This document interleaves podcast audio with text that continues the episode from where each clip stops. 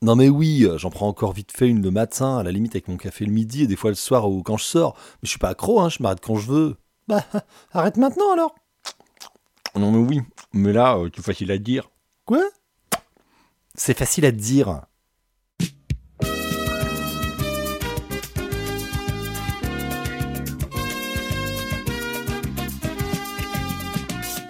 Bonjour et bienvenue dans Facile à dire, le podcast qui raconte les tout petits aux tout grands. Je suis Vier et je sais pourquoi vous avez cliqué.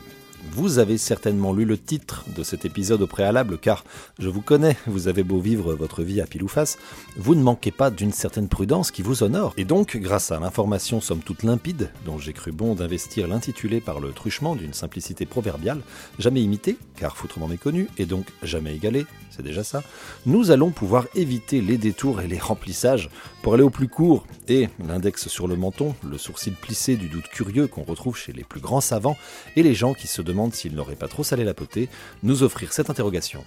C'est quoi une tétine?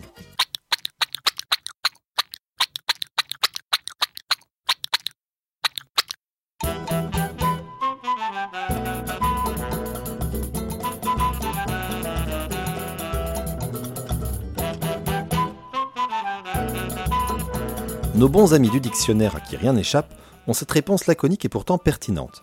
La tétine est un objet non comestible destiné à être sucé par le bébé ou le jeune enfant. Elle est formée d'une tétrelle, partie souple qui entre dans la bouche, fixée à une collerette qui reste à l'extérieur de la bouche, contre les lèvres. Non content de nous en mettre plein la vue question ingénierie, les rédacteurs croient bon de nous rappeler que la chose si définie est appelée aussi sucette ou suce au Québec, lolette en Suisse romande ou encore totote, tutute, toutouille ou hervé dans les familles promptes à anthropomorphiser le moindre truc qui leur passe sous la main. Jusqu'ici ça va plutôt bien. Personne n'est encore froissé, pas d'éducation ou d'habitude à remettre en cause, ça roule. Bon, mais pourquoi ça irait mal de toute façon? Eh bien, sachez que ce petit morceau de plastique et de caoutchouc possède l'incroyable pouvoir de permettre à plein de gens de donner leur avis plus ou moins éclairé, voire carrément jugeant, sur son utilisation par le petit ou la petite. Nous passons alors d'un agacé Mais il a encore sa tétine dans la bouche? À un non moins agacé Quoi? T'as oublié sa tétine? Mais comment on va le faire taire? Sans oublier le moins agacé, mais parfois pédant. Ah non, nous, on ne lui a jamais donné de tétine, non, euh, jamais eu besoin. Pourquoi? Il y en a plein d'autres, hein, mais je ne vais pas vous faire une liste que vous connaissez peut-être déjà ou à laquelle vous participez, et je m'inclus bien sûr dans tout ça. Humilité, remise en question et possession de chromosomes XY ne restent-ils pas les meilleurs moyens de nos jours d'être pris au sérieux et de conserver un salaire 25% supérieur à celui de la moitié de la population? Non, si, si. Alors, qu'est-ce qu'elle a de si particulier cette tétine? C'est bien? C'est pas bien Qu'est-ce que j'en sais, moi? Ah bah si, euh, je suis là pour vous le dire, justement. Euh, eh ben, commençons par ça, tiens. C'est quoi qui est si bon dans la tutute?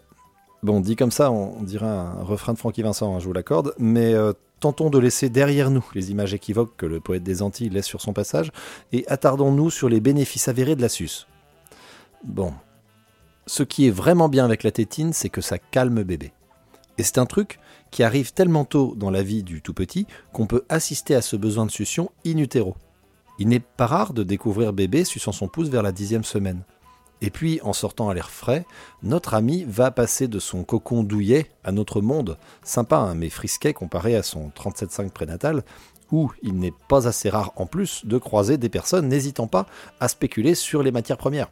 Vous comprendrez que désirer ardemment trouver du réconfort dans ces conditions n'est pas top aberrant.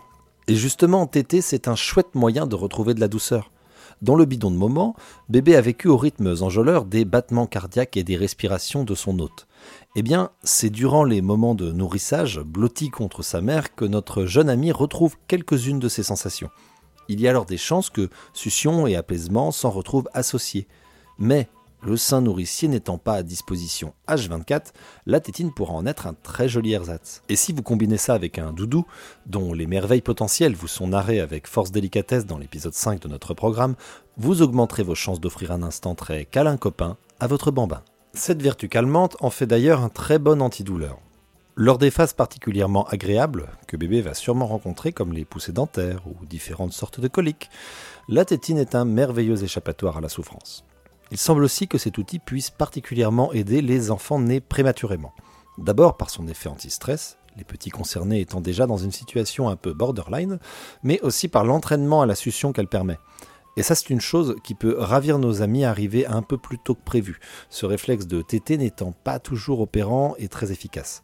Vous aurez donc bien noté les splendides merveilles que notre camarade Tutus apporte dans son sillage. Mais, car euh, oui, il y a toujours un mais, il y en a même plusieurs, hein, mais on va pas se mettre à compter les mais quand même, sinon on y est jusqu'à mai.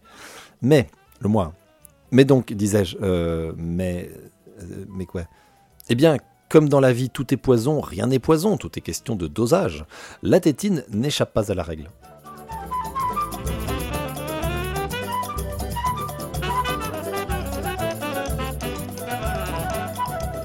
En effet, en dehors de vous transformer en cible pour les gens jugeants, la tétine peut devenir un peu problématique selon la systématicité de son usage. En gros, la tétine, oui, mais pas tout le temps, et surtout pas automatiquement. L'équation bébé pleure égale pouf pouf l'attitude dans la bouche est sérieusement à reconsidérer. Parce que finalement, cette proposition un peu directe est une façon d'offrir à l'enfant une amarre à ses peines ou un bon moyen de lui faire fermer sa gueule. Oui, j'ai volontairement évité d'y mettre les formes pour être sûr que vous saisissiez le côté rhétorique de ma question. Pleurer, c'est un des modes de communication du nourrisson. Alors en effet, c'est un peu plus sympa quand il utilise ses charmants gazouillis et ses sourires ravageurs. Mais il reste que la chiole et les cris sont un peu ses sirènes de pompiers à lui. Donc, pensez-vous que couper la sirène va éteindre le feu? Oui, c'est encore une question rhétorique. La bonne réponse, c'est non. Mais là où l'enfant est un peu plus taquin que l'alarme de nos fiers chevaliers rouges, c'est qu'en coupant court à ses besoins par le truchement de notre sujet du jour, on risque également de lui faire assimiler la dite tétine comme la réponse à tous ses malheurs. Et ça, attention, ça va faire un peu gros mot, mais c'est un bon chemin vers l'addiction.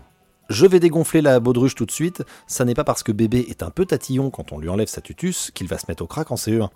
Mais reste que faire face à des soucis si complexes tout petits, ça n'est pas un service à leur rendre, et qu'en être conscient, c'est la meilleure manière de commencer à y réfléchir et puis à faire en sorte de tenter que peut-être ça n'arrive pas. Vous aurez noté les tartines de délicat conditionnel dont je fais preuve dans le but de vous mettre la réflexion en branle sans pour autant paraître hautain et dogmatique. Cordialement. Donc ne pas transformer la tétine en tais-toi. Ok. Qu'est-ce donc alors qu'une utilisation raisonnable de cet objet? Avant tout, de toujours prendre le temps d'analyser les besoins du petit. En arriver à lui proposer sa sucette n'est pas du tout un échec, hein, bien sûr, mais essayer de le rassurer, de le calmer, c'est ça l'important. Tentons de donner la chose qu'en cas de gros chagrin ou pour aider à l'endormissement. D'ailleurs, petit truc qui peut servir, prévoyez quelques tétines en plus. Tout simplement parce qu'un enfant qui s'endort avec ça dans le gosier peut se réveiller parce qu'il le perd. Et dans cette situation, pour éviter de finir sous le lit, le bras tendu dans le noir, cherchant à tâton la tétine en tentant de taire les troubles du titi, eh bien vous aurez aussi vite fait de lui passer l'attitude de secours. De même, quand le bambin va commencer à savoir seul retrouver l'objet dans son lit, afin de lui faire gagner du temps et donc du repos, vous pourrez mettre euh, d'autres tututes à ses côtés. J'en perds une, je cherche un peu, pouf pouf, et en voilà une autre. Je pourrais vous parler des soucis de déformation de palais, il semble que la tétine plus souple soit moins problématique que le pouce, plus dur. Bon, sauf si votre enfant est à moitié poulpe, mais c'est un cas assez rare. En tout cas, en Loire-Atlantique, moi j'ai dû en voir un une fois. Et euh, non, pas non, encore, c'était vraiment un poulpe. Donc bah ça, ça limite ma mise en garde. Bon, pour plus de détails et de bons conseils, je me rangerai derrière la méthode dite du euh, n'hésitez pas à demander à votre médecin ou dentiste. Oui, je connais mes limites, et c'est sans doute bien là ma force. Une autre critique assez fondée des conséquences de la surtétinisation est le frein qu'elle impose à l'addiction. Oui, euh, l'addiction, pas l'addiction. Euh, oui, c'est exigeant, faut, faut suivre. Hein. Vous conviendrez aisément qu'il n'est pas commode de se faire comprendre avec cet ustensile dans la bouche. J'imagine que les... Quoi? Les... Hein? Ou les... Écoute Louis-Serge, j'adorerais accéder à la résolution de tes exigences, mais je ne pipe mot à tes élucubrations baveuses et crois bien que cela mérite. En plus, t'auras 35 ans demain. Ressaisis-toi, Louis-Serge. Alors imaginez si la tétine endosse non seulement le rôle de baillon à chial, et celui de détricoteur de syllabes. Il y a donc certainement mieux à faire que de les laisser passer leur journée avec ça dans la glotte. Bah oui, mais comment?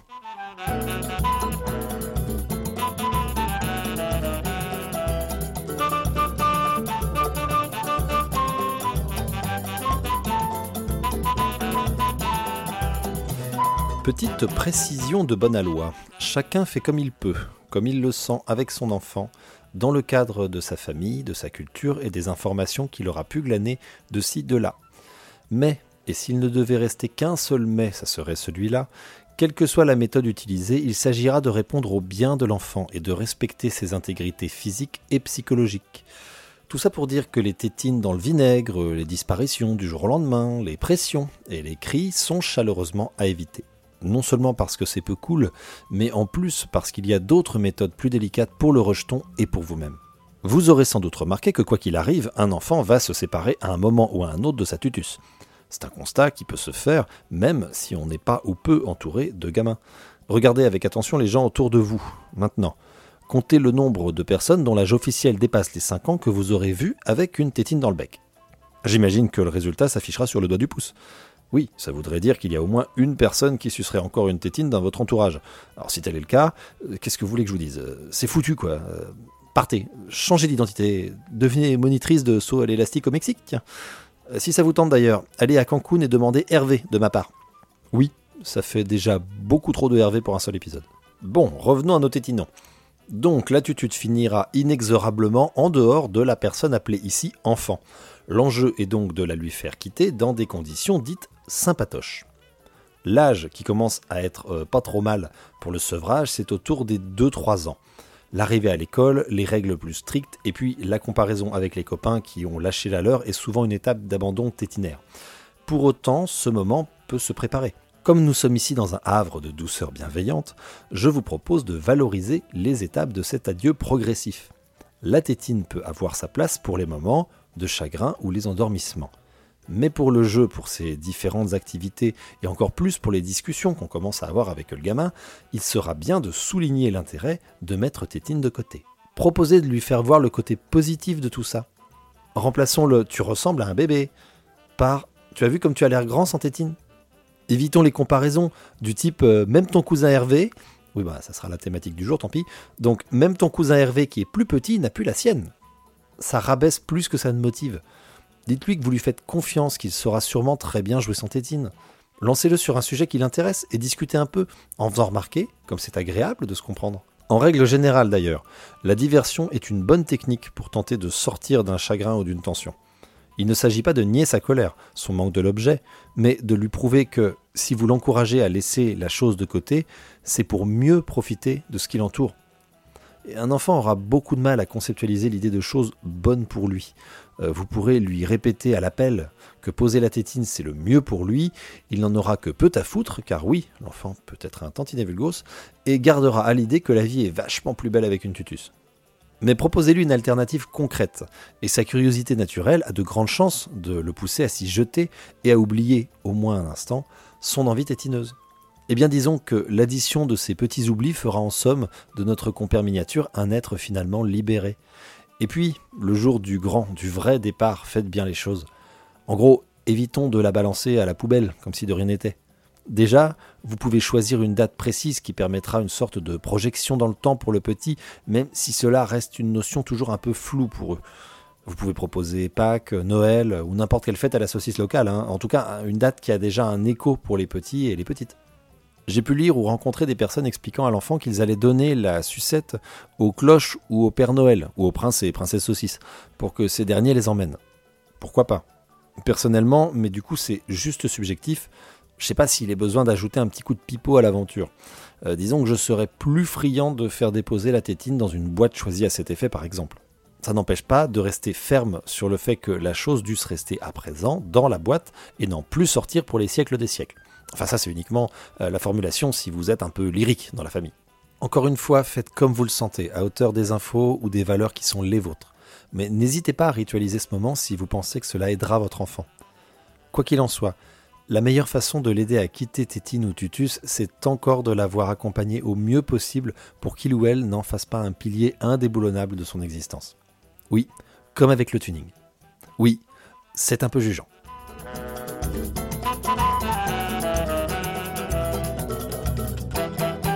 Mais où est donc la conclusion Nicard Eh bien ici et maintenant mon camarade. La tétine, c'est bien, mais euh, trop de tétine, c'est pas bien. Donc il faut pas trop de tétine, et puis savoir bien faire que pour qu'elle s'en aille bien. En gros, hein, mais je résume. Dédogmons-nous dans cette affaire, brisons les chaînes de nos certitudes volontaires, mes amis. Oui, c'est important la tétine. Ça fait du bien aux bambins. Mais non, ça n'est pas un bouchon pour le bien de vos oreilles, ni un palliatif absolu à toutes les peines qu'ils pourront croiser en ce bas monde. En gros, c'est comme un marteau. En user pour taper sur des clous, euh, oui. Sur des genoux, euh, non. Ça n'est pas la tétine le souci, mais son utilisation. Et tout ça avant tout pour nos petites têtes de toutes les couleurs, qui ne demandent parfois pas mieux que de passer leur journée avec chat dans le bouc, comme on dit en Haute-France. Faut-il pour autant céder à leurs désirs? Nous sommes là, adultes, vaccinés, entre parenthèses, je vous le souhaite, hein, parenthèse fermée, conscients de nos faiblesses, mais forts des partages de nos expériences pour, à notre tour, montrer le chemin à ces petites graines de générations futures et leur permettre de pousser entre les ombres de nos branches protectrices. Oui, mes amis, c'est notre projet. Ah bah non, non, euh, non pardon. J'aurais pas dû faire un copier-coller. Alors, euh, oui. Eh ben, du coup, la tétine, oui, mais pas trop. Même si c'est, ben, facile à dire.